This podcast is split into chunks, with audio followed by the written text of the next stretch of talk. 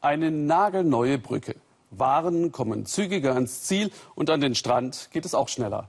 Die längste Brücke Europas. Eigentlich ein Grund zur Freude. Doch das Bauwerk zwischen Asowschem und Schwarzem Meer dient politischen Absichten. Mit der Brücke ist die Landnahme der Krim durch Russland in Beton gegossen. Sie verbindet nicht nur, sie trennt auch, schneidet den nahegelegenen wichtigen ukrainischen Hafen Mariupol ab. Für die Ukraine ist sie illegal. Demian von Osten war auf beiden Seiten der Meerenge unterwegs. Ein Foto vor dem Prestigeobjekt. Die Brücke, die Russland mit der Krim verbindet. Mit 19 Kilometern die längste Brücke Europas. Seit der Eröffnung im Mai zieht es viele Russen auf diesem Weg auf die annektierte Halbinsel. Dort sind spürbar mehr Autos unterwegs. Die Fahrer müssen Geduld mitbringen. Die Autobahn wird noch gebaut, der Verkehr stockt. Ein Campingplatz direkt am Schwarzen Meer. Alexander ist mit seiner Frau und den Kindern zum allerersten Mal auf der Krim. Sie kommen aus Voronezh, etwa 20 Autostunden entfernt. Ohne die Krimbrücke hätten sie woanders Urlaub gemacht. Erstens war es früher hier ein anderer Staat. Das war eine der Schwierigkeiten mit den Zöllnern und so weiter. Und zweitens ist es durch die neue Brücke viel einfacher geworden. Als die Krim an Russland angeschlossen wurde, gab es die Fähre, ja, aber mit der Brücke ist es doch viel bequemer. Fürs Camping am Strand haben sie alles von zu Hause mitgebracht. Mit den Kindern und den vielen Sachen geht das nur mit dem Auto. Erst seit der Brücke sei daher die Krim als Urlaubsort in Frage gekommen, sagt Sveta, Alexanders Nachbarin aus Voronezh.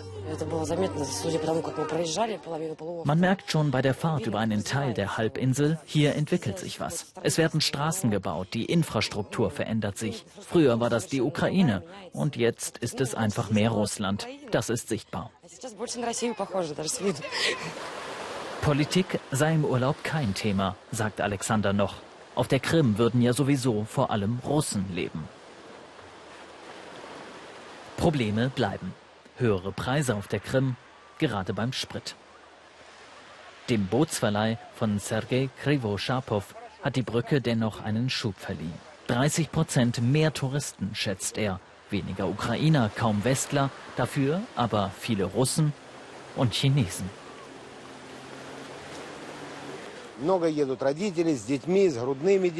Viele Eltern kommen mit Kindern, mit Säuglingen, viele Studenten. Alle besuchen die Krim. Wir sind sehr zufrieden mit dieser Saison. Und ich denke, dass nach der Eröffnung der Eisenbahnverbindung nächstes Jahr noch mehr Urlauber kommen werden. Auch die Ukraine spürt die Brücke, denn sie überspannt die Zufahrt einer Schiffsroute in die Hafenstadt Mariupol.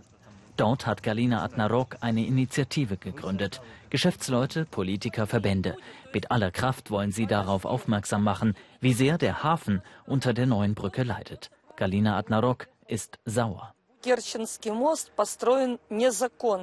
Die Brücke von Kertsch ist nicht rechtmäßig erbaut worden. Sie wurde gebaut, um eine Wirtschaftsblockade von unseren beiden wichtigen Häfen einzurichten, Mariupol und Berdjansk.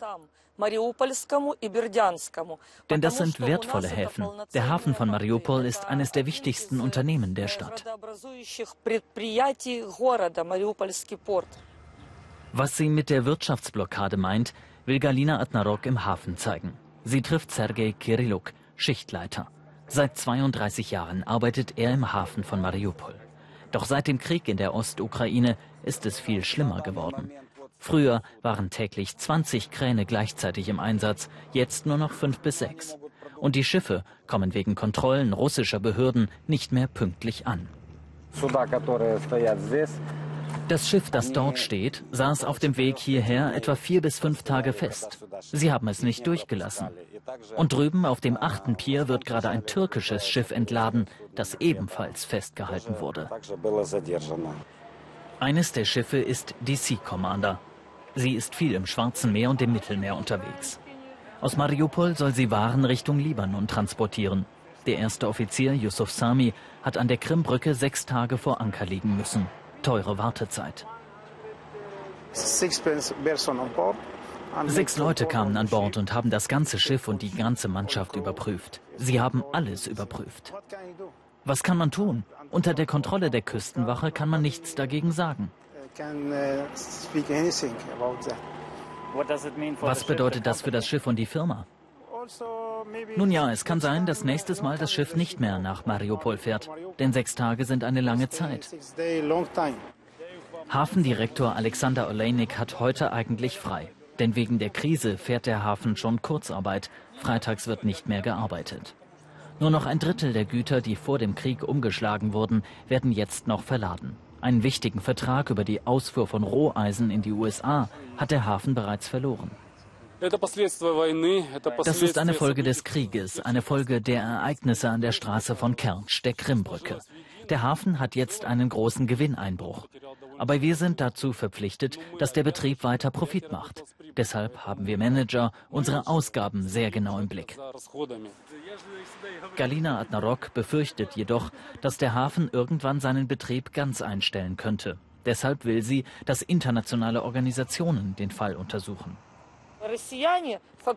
De facto verletzen die Russen aus meiner Sicht das Meeresrecht. Und das müssen wir zeigen.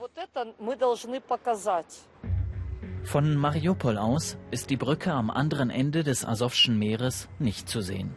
Doch die Folgen spüren sie bis hierhin. Die Ukraine denkt jetzt über Vergeltungsmaßnahmen nach.